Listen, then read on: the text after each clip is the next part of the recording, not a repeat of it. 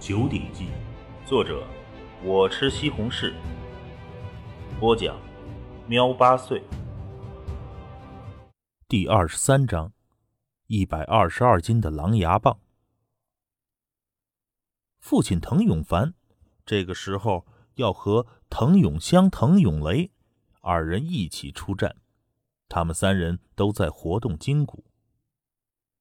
我滕家庄出战的这三个人，滕永香大伯是族内的枪法师傅，实力数一数二；滕永雷叔叔是庄内打猎队伍的首领，实力也很强。我爹他虽然极少出手，可看样子应该也是个高手。滕青山在心中有些感叹：民风彪悍，一个山庄就有不少好手，可以想象整个世界的强者到底有多少。终于要打了，在藤青山身侧的藤青虎双眼发亮，很是激动。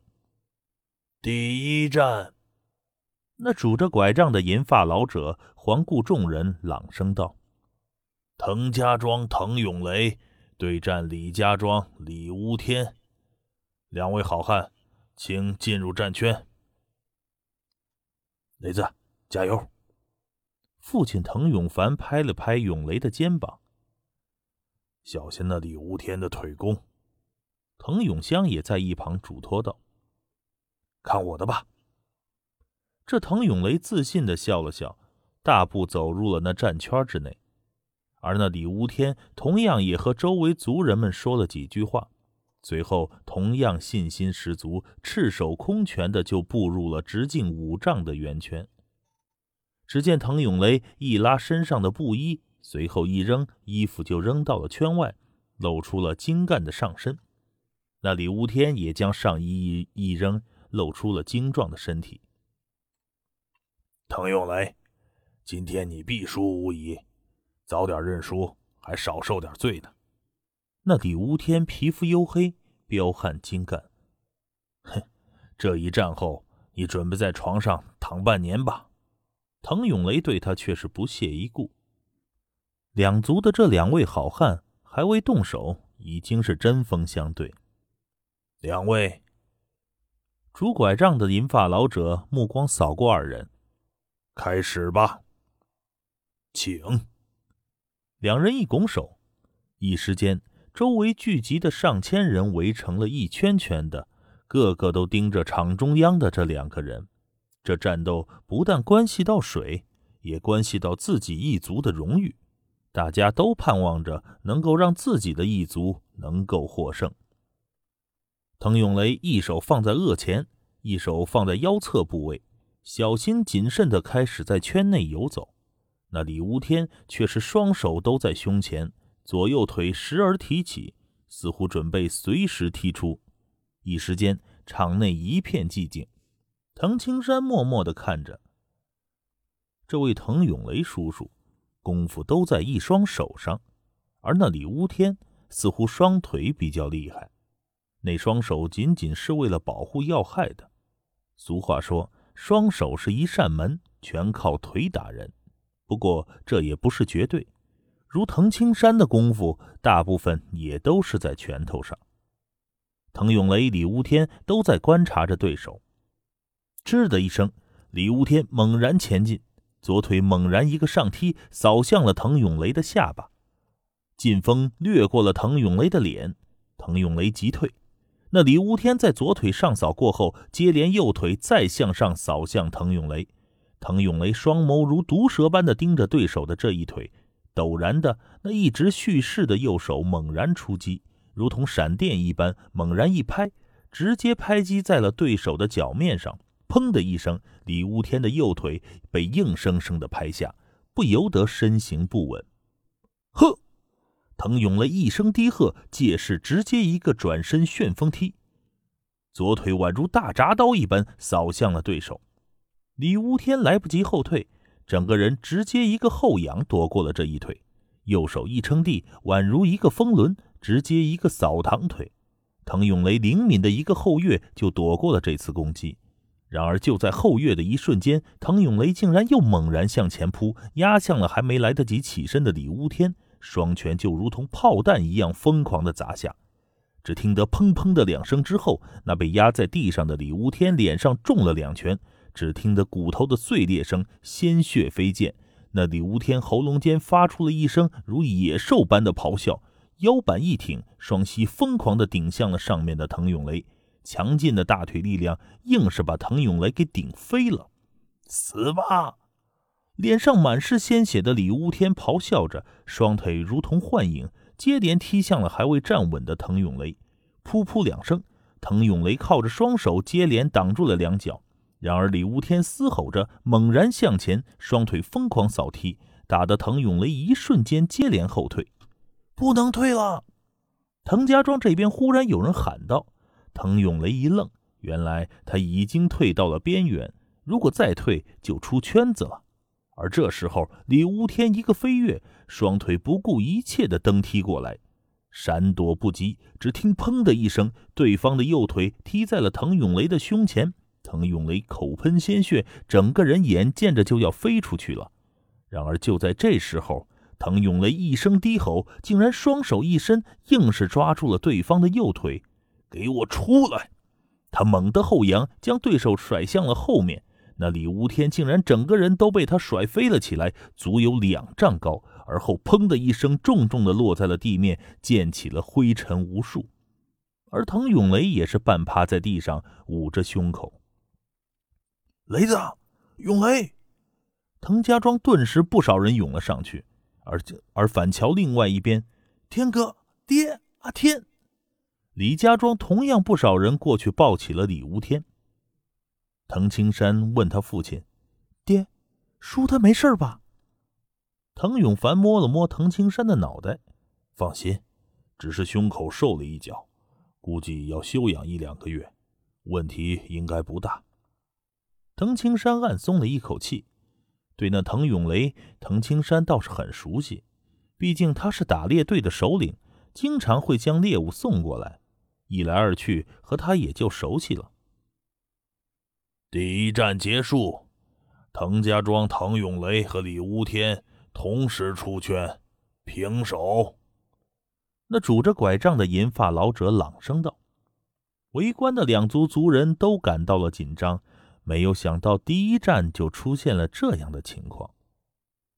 爹，你小心点儿滕青山忍不住道：“他看得出来，这种打斗很有可能会出现死亡。”放心，儿子，看爹收拾那个家伙。滕永凡则是放松的笑了笑：“凡哥，别大意。”母亲袁兰也担心的看着自己的丈夫。滕永凡点点头，和周围不少人打着招呼。滕家庄滕永凡，李家庄李良，两位请进战圈。拄拐杖的银发老者接着朗声道：“阿凡，给我狠狠的揍那个李良。”族内的大师傅滕永香不由说道。滕永凡则是笑着便进入了战圈。